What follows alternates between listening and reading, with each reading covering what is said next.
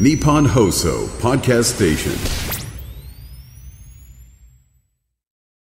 驚きましたね。もう、2月の12日、同日超えちゃったんだね。あの、2月の7日から新しい新録として聞いていただいている口を開く中村えり子なんですけれども、あの、その時点ではですね、一応目論みとして、吉田さんがまさかのお休みになってしまったと。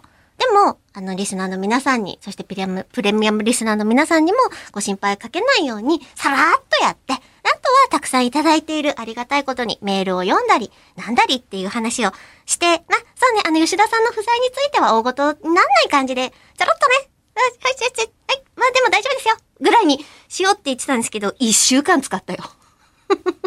一週間の半分だけど。すごい量使っちゃいましたね。これで、えーまたしても4回目に吉田さんをこすってるということになりますが。いやー、3連休の最終日にこすられてますよ。だから、早く元気になって戻ってきてくんないと、永遠にこすられ続けますよ。まあ、リアルな、ね、今あの、リアルじゃない吉田さんがアクスタとなって、はい、ここに閉じ込められてますけれども、なんかスターウォーズにこういうのありましたよね。閉じ込められ、なんか石像かなんかにされてギュンって。ハンソロだハンソロが、あの石板みたいになっちゃうみたいな。それの、あの、もっと近未来のやつですね。のバージョンの吉田さんはいますけれども、え、リアルの方の動く、そしてすごく喋る吉田さんについては、そろそろ、ね、この2月の12日だったら、むしろそろそろどころか、とっくの昔に元気に動いているかもしれませんが。はい。まあ、しばらくはですね、口を開く、こんな感じでお楽しみいただければなと思っております。